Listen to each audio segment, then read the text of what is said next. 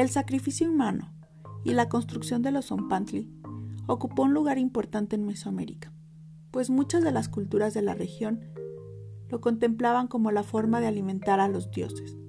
y con ello evitar que desataran su ira y acabaran con el mundo tal y como lo conocían.